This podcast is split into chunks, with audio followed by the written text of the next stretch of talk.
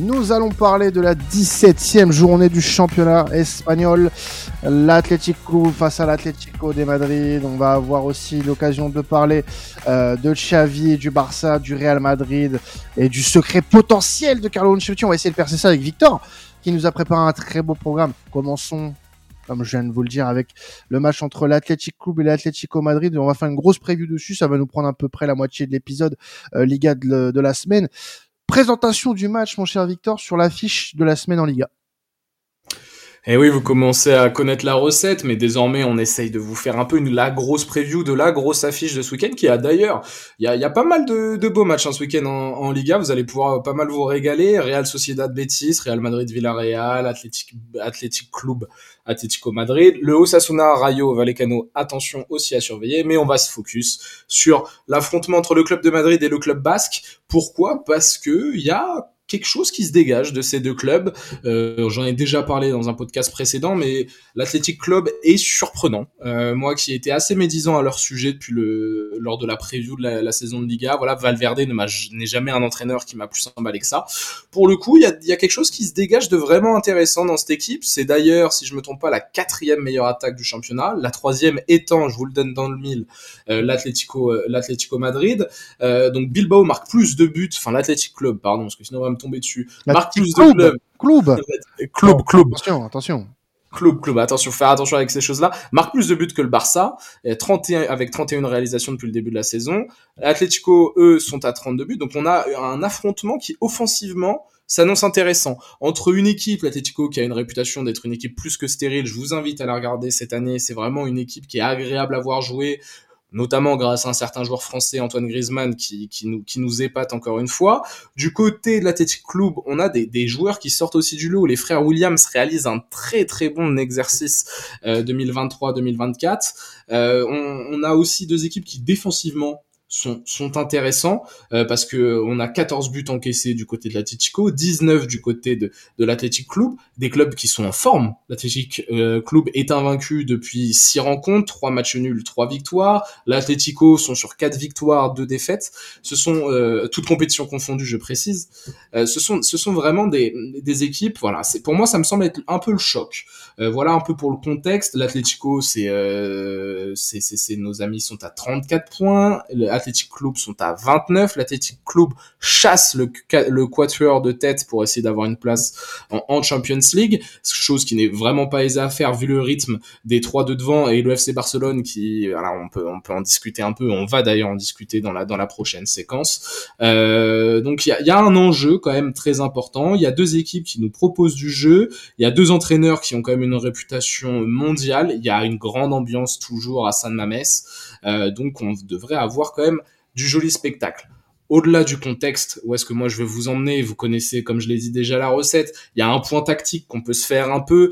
Euh, messieurs, qu'est-ce qui va vous intéresser dans ce match? Qu'est-ce que vous allez surveiller de particulier? Quel choix de Simeone ou de Valverde euh, d'un point de vue choix des hommes, choix tactique? Qu'est-ce qui vous interpelle? Déjà, euh, j'ai pas trop regardé, mais est-ce qu'il y a des absents sur cette rencontre, Victor? J'ai pas l'impression.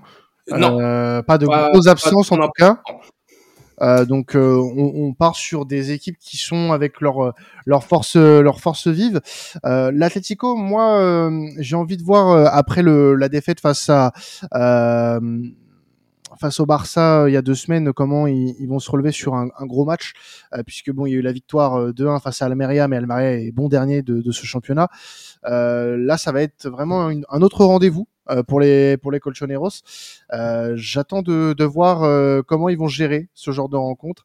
Et euh, moi, je serais très, euh, enfin, je serais quand même en, pas en admiration du moins, mais en en grosse surveillance sur ce que va proposer, ce que vont proposer nos amis de Bilbao, puisque depuis le début de saison, c'est plutôt correct face au gros. il faut l'admettre qu'il y a une une réelle progression depuis l'année dernière, là où on pouvait un peu les critiquer, euh, notamment euh, sur des matchs qui étaient peut-être euh, un peu plus à leur portée, où euh, on avait euh, reconnu quand même ce manque, ce manque qui était bah, justement de pouvoir passer ce step du dessus et être dans les courses, dans la course du moins pour les les enfin pas les premières places disons, mais pour le, le haut tableau. Là, l'Athletic Club, et malgré le, le, gros rythme imposé par les quatre de devant, reste au contact. Donc ça serait un bon moyen d'aller faire un résultat à la maison contre l'Atlético Madrid. Je vais avoir un, un, œil, euh, je l'ai dit, hein, sur sur euh, sur l'Athletic euh, Club. J'ai euh, forcément, je pense que la clé du match, ça va être les frères Williams.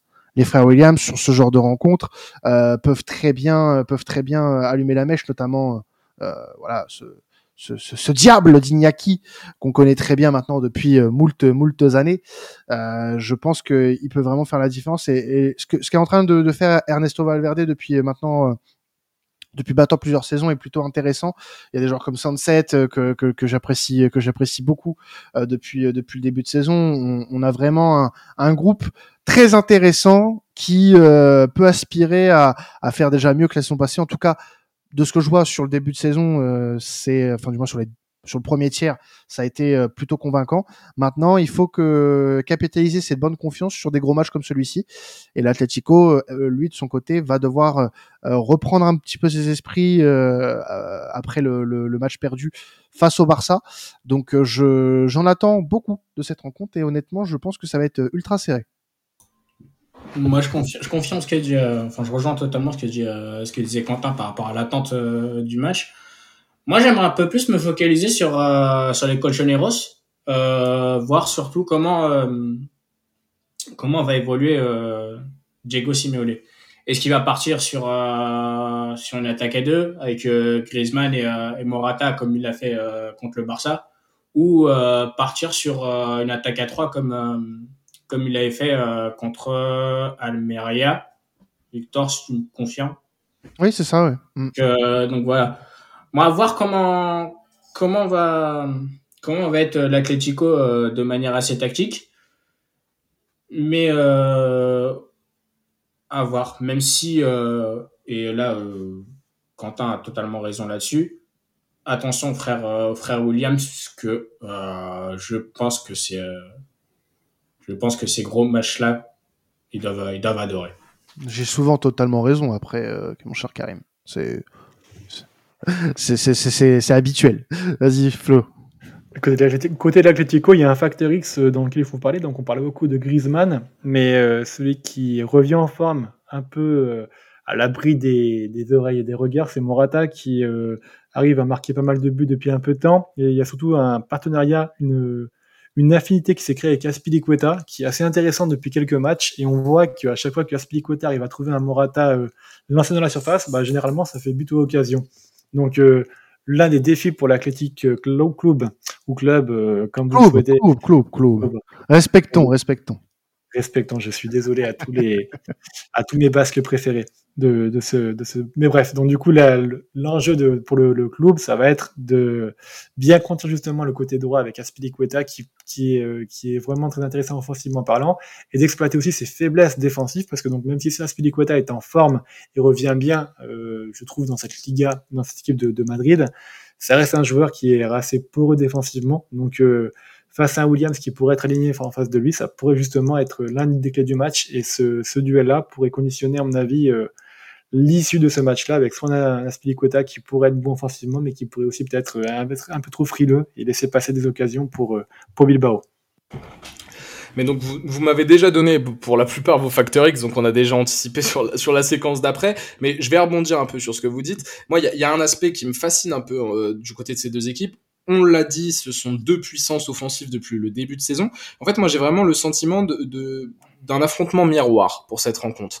Pas dans la composition, euh, parce que euh, on sait que Diego Simeone peut varier sa compo, on sait que Valverde est quand même assez attaché à son 4-3-3, 4-2-3 un peu hybride, mais il y a un affrontement miroir un peu dans les idées cette année. C'est-à-dire qu'il y a quand même deux coachs qui n'ont jamais produit un jeu flamboyant tout au long de leur carrière, mais qui par contre mentalement ont su toujours saisir leur groupe. La grosse force de, de l'Athletic Club cette saison, c'est vraiment euh, de la part de Valverde, c'est d'avoir su euh, recentrer son groupe sur un objectif commun, d'avoir créé une harmonie, un, collectif fort et avec un, un gros mental, parce qu'ils sont euh, généralement assez souvent revenus au score, voire même euh, dépasser leur adversaire après avoir été menés cette saison. On sait que c'est une des grandes forces, bien sûr, du côté Diego Simeone, et même tactiquement, footballistiquement, sur le rectangle vert, nous avons des équipes qui aiment évoluer en contre-attaque, nous avons des équipes qui sont très efficaces offensivement, nous avons des équipes qui aiment passer par les ailes. Alors l'Athletic Club le fait avec des ailiers, l'Atlético généralement le fait avec des pistons. Ce sont des équipes qui se créent quand même pas mal de fois euh, des, occasions de but. Ils sont très bons également, et, et, c'est assez marrant, mais d'un point de vue défensif, sur la défense sur les coups de pied arrêtés. Ce sont des équipes qui athlétiquement imposent un vrai défi physique au milieu de terrain, mais également dans sa propre surface et dans la surface adverse. Donc moi, il y a, y a, un peu ça qui me fascine, c'est que vu, vu qu'on a des équipes au niveau non pas similaire, parce que je mettrais quand même l'Atlético un cran au-dessus de par les individualités qu'ils ont à disposition, mais tactiquement, ce sont des équipes vraiment aux idées qui se ressemblent. Et comment on prend l'avantage dans un match comme ça? Comment ça se prépare? Qui va sortir un peu la surprise de son chapeau entre entre guillemets? Et est-ce que est-ce que la différence individuelle euh, va faire euh, le, ménage durant cette rencontre et l'Atletico prendra l'avantage grâce à cela. Euh, c'est ce qui rend cette, euh, cet affrontement assez exceptionnel. Et pour donner mon factoriste, parce que vous avez parlé des frères Williams, mais vous avez parlé aussi de Alvaro Morata qui, comme tu l'as dit Flo, est vraiment très performant cette saison.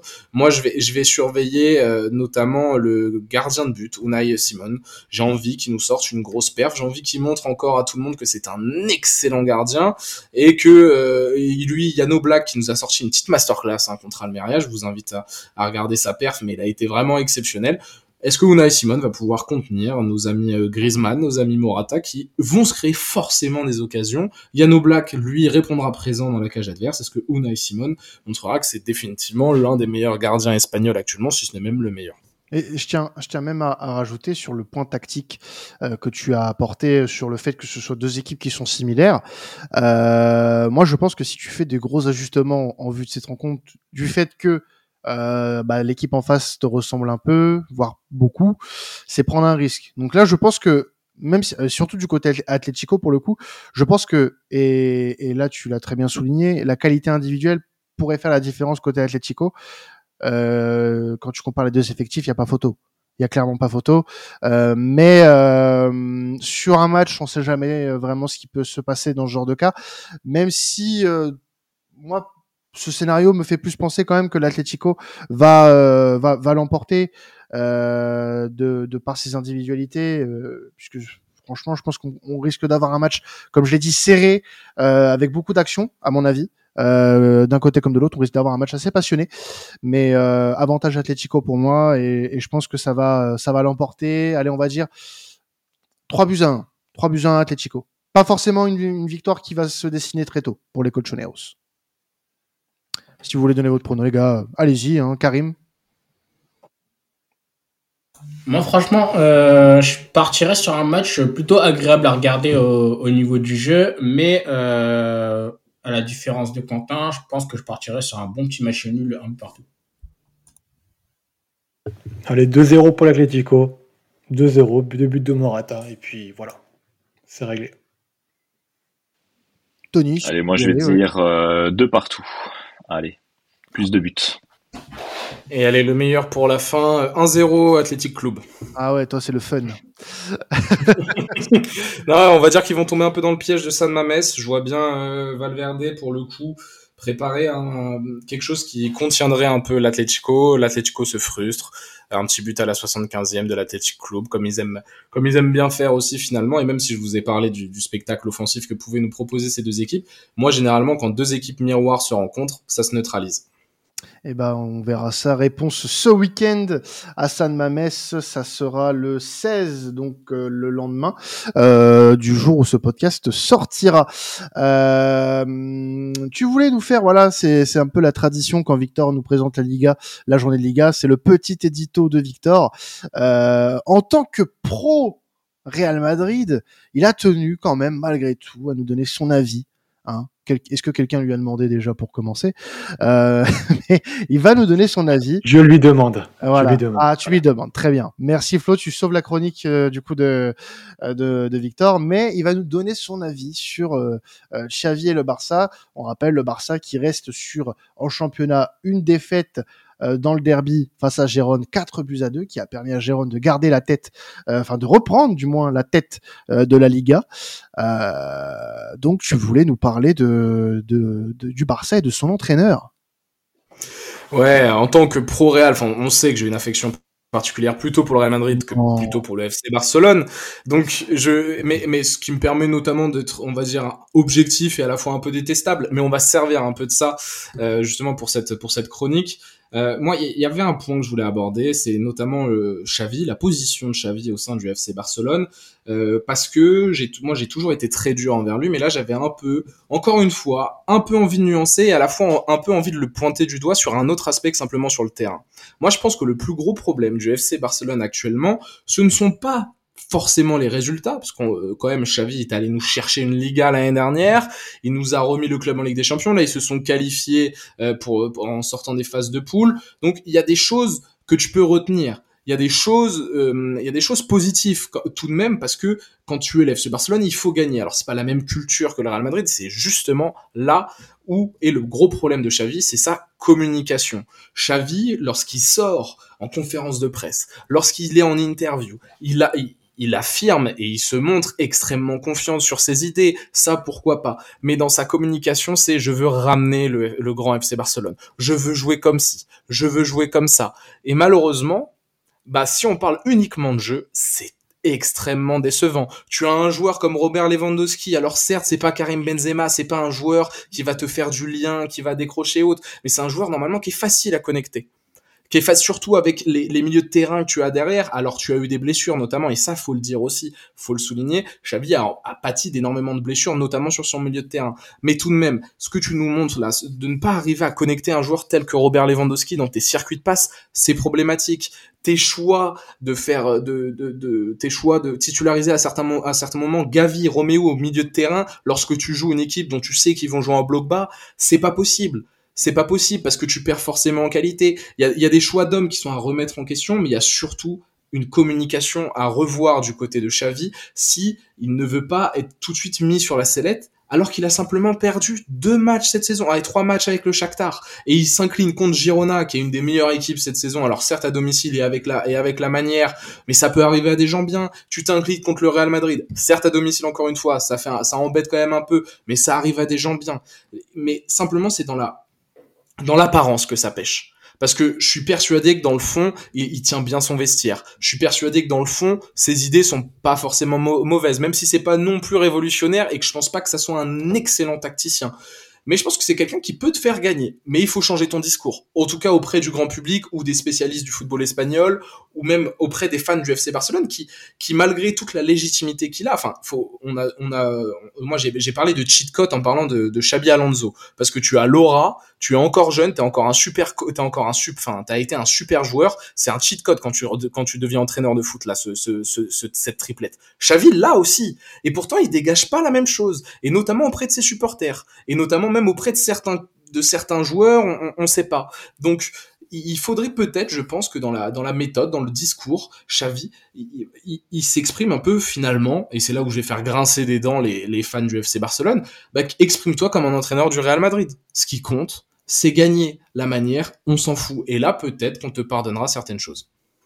Eh bien, merci beaucoup, Victor, pour ce petit édito sur euh, et, le Barça. Dites-nous hein, si vous êtes euh, plutôt en, accord avec ce que vient de euh, nous euh, raconter notre chroniqueur Liga, qui va d'ailleurs nous présenter euh, la prochaine rencontre, puisqu'on va parler du Real face à, à Villarreal. On va notamment axer euh, la discussion sur le très célèbre Carlo Ancelotti. Je sais pas si si ça vous dit quelque chose, les gars, mais euh, on va parler de Carlo Ancelotti euh, et de bah, du début de saison hein, du Real Madrid et euh, savoir pourquoi ça fonctionne, quel est son secret, quel est le quel est le voilà la recette magique du technicien italien.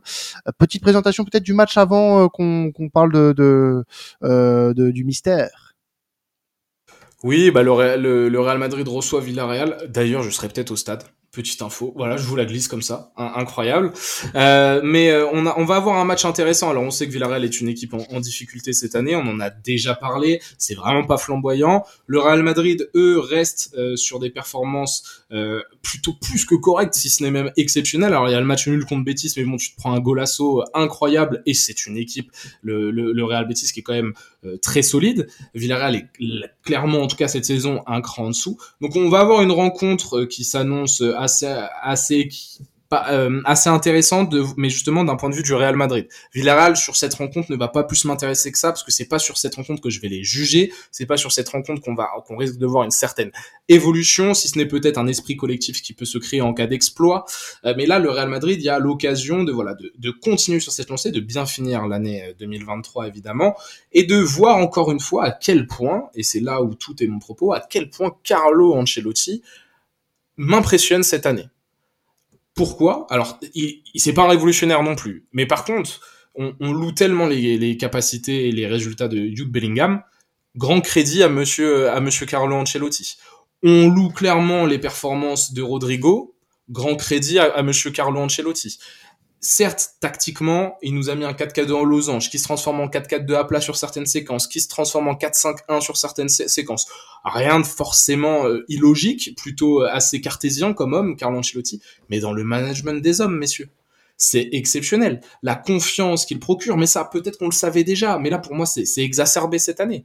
On voit les célébrations d'Anis Ceballos qui marque en Ligue des Champions hier, euh, donc au moment où on tourne face à l'Union de Berlin, au moment de sa sortie, gros câlin avec Carlo Ancelotti, Rodrigo qui marque, euh, je crois contre Braga en Ligue des Champions, pareil, gros câlin Carlo Ancelotti, et pourtant, mais regardez l'effectif. Alors, il y a des joueurs incroyables, mais il y a trois de tes, deux de tes, meilleurs joueurs défensifs qui sont blessés, Courtois, Militao. Tu perds Vinicius pour euh, pendant une bonne partie de la saison là sur cette première moitié de d'exercice 2023-2024. Il a pas pu énormément compter sur Vinicius.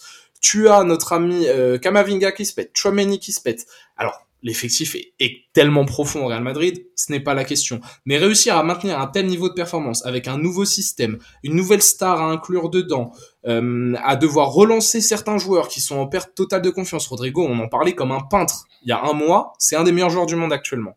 Et ça, je voulais vraiment mettre en avant Carlo Ancelotti parce que moi le premier il m'énerve à certains moments avec son laxisme mais j'aime tellement sa philosophie de dire le football appartient aux joueurs. Et, là on voit toute la beauté de cette philosophie.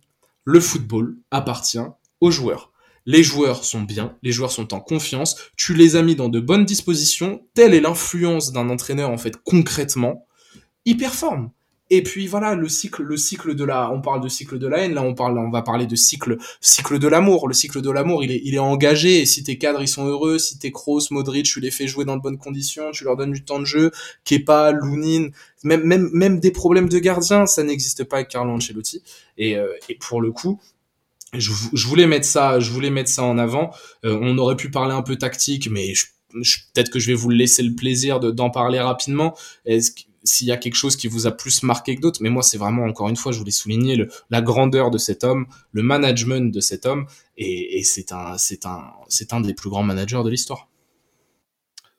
Euh, ouais, non, bah, tu, tu, le dis très bien, Victor. C'est ce qui est beau aujourd'hui, c'est que on arrive aujourd'hui dans une génération de nouvel entraîneurs qui parlent de système avant de parler de joueurs. Et tu as aujourd'hui dans le football moderne euh, des matchs qui peuvent être un petit peu ennuyants pour euh, un certain public. Je pense par exemple en, en Première Ligue au fameux City Arsenal, qui n'était pas un gros match spectaculaire, mais qui était un match très tactique, parce que tu as des entraîneurs qui ont une vision euh, d'un système et qui vont demander aux joueurs de s'adapter au système. Des joueurs le jeu de position. Le jeu de position, chiant, exactement. Bah, c'est chiant, ça dépend pour qui. Il y a un public qui, qui aime ce genre de choses, mais il est vrai que voir que Ancelotti justement est à l'antipode de ce genre de choses et que ça marche, bah, ça fait du bien parce que à force de trop vouloir scientifiser le football, à force de vouloir trop le théoriser, à force de vouloir euh, trouver la perfection, et eh ben on s'éloigne de la perfection parce que rien n'est plus beau qu'un joueur qui a la liberté, rien n'est plus beau qu'un joueur qui est créatif quand tu lui laisses la créativité et l'esprit euh, pour faire ce genre de choses. Et c'est ça qui est beau avec Ancelotti, et c'est ça qu'on devrait aussi plus voir dans les dans cette nouvelle génération d'entraîneurs qui est malheureusement un peu trop, euh, je trouve, biberonné par le jeu de position, comme tu dis très bien, et qui a un peu oublié ça. Et euh, bah, c'est aussi pour ça qu'on a un Bellingham et un Rodrigo qui, qui, qui brillent de mille feux. Donc euh, il y a un juste milieu à trouver entre le jeu de position et puis euh, la liberté. Cette, je trouve que cette, ce, ce, milieu, Ancelotti, c'est Ancelotti qui s'en rapproche le plus parce que tu dis très bien que il, il invente rien en termes de technique. Il n'est pas révolutionnaire, mais il a compris que le talent qu'il avait euh, entre ses mains et sur le carré vert, ça suffisait à composer ce, ce, jeu de position qui était parfois peut-être imparfait. Donc euh, voilà, c'est pour moi, on va dire, l'avenir du football, parce qu'on va très vite se retrouver dans une caricature avec ce jeu de position euh, très rapidement. Et j'espère en tout cas que ce qu'il montre aujourd'hui pourra inspirer les, les Benoît Pedretti et puis les Pablo Correa de demain. Oula, oula, attention, tu tu parles à nos à nos amis euh, nancéens là, je, je pense. Non, mais euh, vous avez plutôt bien tout résumé. Hein. C'est un peu euh, Angelotti, c'est un peu le, le dernier des, des Mohicans euh, dans, dans sa catégorie. Vraiment, on, on a euh, on, on, a un entraîneur qu'on de sa trempe. Je pense qu'on en, on en fera plus beaucoup on n'en fera plus beaucoup. Et c'est vrai qu'il arrive à, à sublimer, euh, à sublimer euh, le, le, le, talent de ses joueurs. Hein, ça a toujours été avec lui, hein, de toute façon.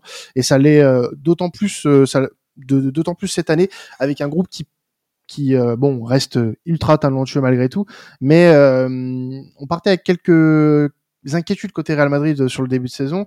On, on en a fait part plusieurs fois dans ce dans ce dans ce podcast. Et moi je trouve ça plutôt admirable puisque mine de rien, on, a beaucoup critiqué en, début de saison le Real Madrid. en fait, la Liga, je peux même pas critiquer moi en, en, donnant mon avis, puisque le Real Madrid est deuxième de Liga avec deux points de retard sur Gérone, qui qui est une anomalie, qui surperforme, enfin surperforme. Non, j'aime pas trop dire ça. Gérone ne, ne surperforme pas. Euh, Gérone est pour moi à sa place concrètement pour le moment, mais euh, le Real Madrid fait une, une saison euh, avec un quasi sans faute. C'est 18 sur 22, 18 victoires sur 22, 6 sur 6 en Ligue des Champions. Voilà, c'est ça. T'es pas leader de Liga, mais bon, c'est t'as pas d'avancante, t'as pas de gardien titulaire, waouh. Franchement, franchement, là, pour moi, pour moi, le, le, le, crédit de ce que fait le Real Madrid depuis les début de saison revient à 100% à Carlo Ancelotti. Euh, si on, on, on, peut être un peu exigeant. On aurait pu réclamer, et ça on en revient encore à ce qu'on a dit depuis le début de saison, des recrues supplémentaires pour que le Real Madrid bah, soit devant Gérone en, en, en Liga et sur certains matchs en Ligue des Champions, montrer un visage un peu plus euh, conquérant. Je reviens sur le match face à l'Union Berlin par exemple en, en, milieu de semaine, on les a vus un petit peu patauger euh, face à face à l'Union, même s'il y a eu une belle réaction. Euh, patauger? Ouais, quand même un peu. Hein. Tu t'es fait bousculer. Mmh. Tu t'es fait bousculer. Bon, il y a quand même 75% de possession, il marque sur leurs deux seuls tiers, mais. Euh, ouais, tu te fais peur, tu te fais peur, tu te fais peur, tu te fais peur. Ouais, mais après, t'arrives en claquette à ce match. C'est même, c'est même, ah, c'est même plutôt ouais. admirable d'aller chercher la victoire parce que en réalité, t'as pas grand chose à jouer. Et pourtant, Carlo fait quand même jouer Bellingham, Rodrigo. Il envoie. Ouais, là, tu, tant claquette que ça, du coup, pas tant claquette que voilà. ça. C'est pour, c'est pour ça que tu peux te dire, ah, ils auraient quand même peut-être ouais, voilà. plus roulé sur cette équipe. Mais ils, pas, ils se sont pas non plus. J'ai vu les 90 minutes, ils se sont vraiment pas fait non plus énormément bousculer. On va dire que à partir de la, à partir du moment où ils ont mis euh, le deuxième but. Euh, le Real, il a fait tous ces changements, l'entraîneur de l'Union, dont j'ai oublié le prénom, et ça a été très intéressant parce que les, les, voilà, les rentrées ont été très pertinentes et ont amené un nouveau souffle où là, le Real s'est dit, ah, ça commence à faire chier, tu prends ton 2-2, tu fais, oh, allez, venez, on va quand même chercher la victoire, et au talent de Jude Bellingham, magnifique euh, travail pour Ceballos, tu vas chercher la victoire, mais oui, oui, je rejoins quand même tes propos. Une, on est à un joueur près, ou peut-être une, le retour de Vini euh, top top de sa forme prêt pour avoir une équipe qui est plus que contender à tous les titres cette saison. Alors qu'en moi en début de saison j'étais en mode mais il manque trop de choses trop de choses. Et je n'espérais pas autant de, de, de valeur individuelle et de performance aussi de la part de Carlo Ancelotti. Alors euh, si je peux euh, compléter sur ce que disait ce que disait Victor je suis totalement d'accord sur le fait que le Real Madrid arrive en claquet le chaussette déjà qualifié mais c'est surtout qu'ils ont affronté un, un Union Berlin qui euh, voulait absolument choper euh, l'Europa League. Donc, euh, donc ça a donné un match fou à 5 buts et bah, comme tu l'as dit, comme tu l'as dit Victor, au final, ça a fini sur une victoire du Real. Mais si on en revient sur le sujet principal, moi franchement, je suis vachement étonné de, de ce que fait Carlo Ancelotti malgré les blessures, comme tu l'as bien dit. On pense notamment à à Kamavinga, à Chouameni, à Courtois, qui, qui, c'est pas vraiment une blessure, euh, pas vraiment une petite blessure. qui euh, et c'est une blessure qui a quand même conduit à euh, l'arrivée euh, de Kepa. Mais euh, voilà, malgré les blessures, malgré les, le mercato pas top top, parce qu'on pense euh, autant on peut penser à Rossellou, mais on peut penser aussi à Arda Güler qui n'arrive pas très bien à, à intégrer le, à intégrer l'équipe. Blessé, Mais- ouais, blessé pour Ouais. l'instant. Mais, euh, mais voilà, pour l'instant, euh, la, la meilleure recrue, et on va pas, on va pas se le cacher, euh, forcément, c'est Jude Bellingham. C'est le meilleur joueur du monde, Karim, Eh oui. actuellement. Ah bah oui. il, prouve, il prouve quand même, euh, il prouve quand même qu'il a passé un step en passant euh, du Borussia Dortmund au Real Madrid.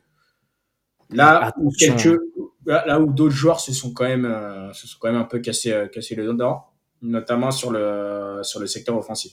Mais euh, voilà, franchement, j'ai envie de dire euh, chapeau à, chapeau à Carlo et euh, comme tu l'as bien dit, euh, Quentin, des entraîneurs comme lui, euh, à l'avenir, euh, On n'en fera plus. rarement. Ouais. Jude Bellingham, les gars. Retenez ça, c'est incroyable ce qu'il a fait, Jude Bellingham. Jude Bellingham est, incroyable aussi ce qu'il a fait de lui-même. Mais on, a, on assiste quand même à l'émergence de, l'un des meilleurs joueurs de notre génération. On le dit depuis le début de saison. Le, un crédit, le gros du crédit est à mettre à Carlo Ancelotti qui le met dans les meilleures dispositions. Mais vu du stade ou vu à, la télé, mais c'est ce joueur-là est démentiel. Démentiel. Et euh, pourtant, je l'avais vu un peu Dortmund. Je savais que c'était un top player, mais là, Là, on est sur, c'est le meilleur joueur, du- à mes yeux, c'est le meilleur joueur du monde depuis le début de la saison. Et c'est, c'est, euh, incroyable. Et on l'a vu surtout euh, pendant le Classico où il offre la victoire au Real Madrid. Et, et- et pour revenir à, à- Ancelotti, euh, aujourd'hui sur son passage au Real, on peut dire qu'il est à l'origine euh, de cette euh, construction d'un d'un d'un- d'un Vinicius, euh, d'un d'un Rodrigo aujourd'hui. Ces joueurs-là sont ce qu'ils sont grâce à Carlo Ancelotti. Euh, ils ont progressé avec Carlo Ancelotti. Ils ont ils se sont devenus, euh, ils sont passés de gamins, de petits de petits garçons à des à des hommes sur le terrain avec avec, ce monsieur. C'est fou de dire ça parce que on, va dire cette phrase. Carlo Ancelotti est un bâtisseur Oui. à 75 ans. Ah oui, c'est pas, mais c'est pas, c'est pas totalement fou euh, de dire ça en fait, pour moi. Tu, Euh, tu savais qu'en termes de management, enfin pour le développement des jeunes, tu sais que Carlo Ancelotti, enfin il a une pédagogie naturelle, il a un tel charisme. Je suis d'accord avec toi, c'est pas Ouais. totalement fou, mais il a construit. Il est arrivé dans un Real Madrid en transition. mhm. On lui donnait un an, ou moi je lui donnais pas plus d'un an. Finalement, il va me chercher une Ligue des Champions, le papy. Ensuite, la deuxième année, il y a c'est dur. La deuxième année, c'est dur, mais il y a personne sur le marché pour le remplacer. On voit certaines limites, nan, nan, les blessures de Benzema. Bon, il y a le, tu, tu perds une Liga que t'es jamais censé perdre contre ce FC Barcelone. Excusez-moi, mais euh, voilà. Et là, cette année, t'es un peu moins fort presque que l'année dernière, même si t'as Jude Bellingham, mais t'as avec les blessures et la perte de Karim Benzema, on peut discuter. Et t'arrives à, à me produire ça, mais t'es incroyable, papy. Reste là. Reste là. Alors, si Xabi Alonso arrive, hasta la, hasta la vista. Je t'aime beaucoup, papy, mais laisse, mais laisse la place. Mais pour l'instant, mais pour l'instant, t'es incroyable. Là, ce- ce- celui qui va prendre le- la suite, il, il- il va manger, il va manger, il va bien manger. Il va très bien manger parce que je pense qu'Ancelotti aura, aura laissé euh, de très beaux vestiges euh, de, de son passage du côté du Real, euh, quoi, quelle que soit sa destination euh, future après après Madrid. On parle de la sélection brésilienne notamment pour euh, pour Ancelotti, donc euh, on verra de quoi son avenir sera fait. Je crois que c'est l'année prochaine hein, qu'on est censé savoir euh, où il partira, donc euh, voilà, on sera très attentif à, au futur de Carlo Ancelotti. En tout cas, on espère qu'il va continuer euh, ses euh, belles euh, performances en tant que coach du Real Madrid. Merci Victor euh, de nous avoir euh, présenté, de nous avoir résumé un petit peu cette 17e journée de Liga avec euh, les points importants à savoir. Il y aura bien sûr d'autres grosses rencontres, tu, en- tu en as parlé tout à l'heure, notamment le Sociedad Betis à suivre aussi, qui sera un très gros match. Le leader Gérone qui voilà, jouera contre Alaves notamment. Euh, ce sera des matchs à regarder, bien évidemment. Vous pouvez continuer à écouter temps additionnel comme chaque semaine avec euh, bah, la Liga, la Première Ligue, la Serie A, la Bundesliga. Il y en a pour tous les goûts.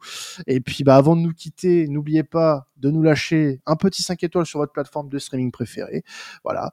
Et puis, bah, on se retrouve très, très rapidement. hein. Cette fin d'année va être intense pour temps additionnel. Et puis, bah, on vous lâche pas. On vous lâche pas. Voilà. C'était temps additionnel. Passez un excellent week-end de football. Ciao tout le monde.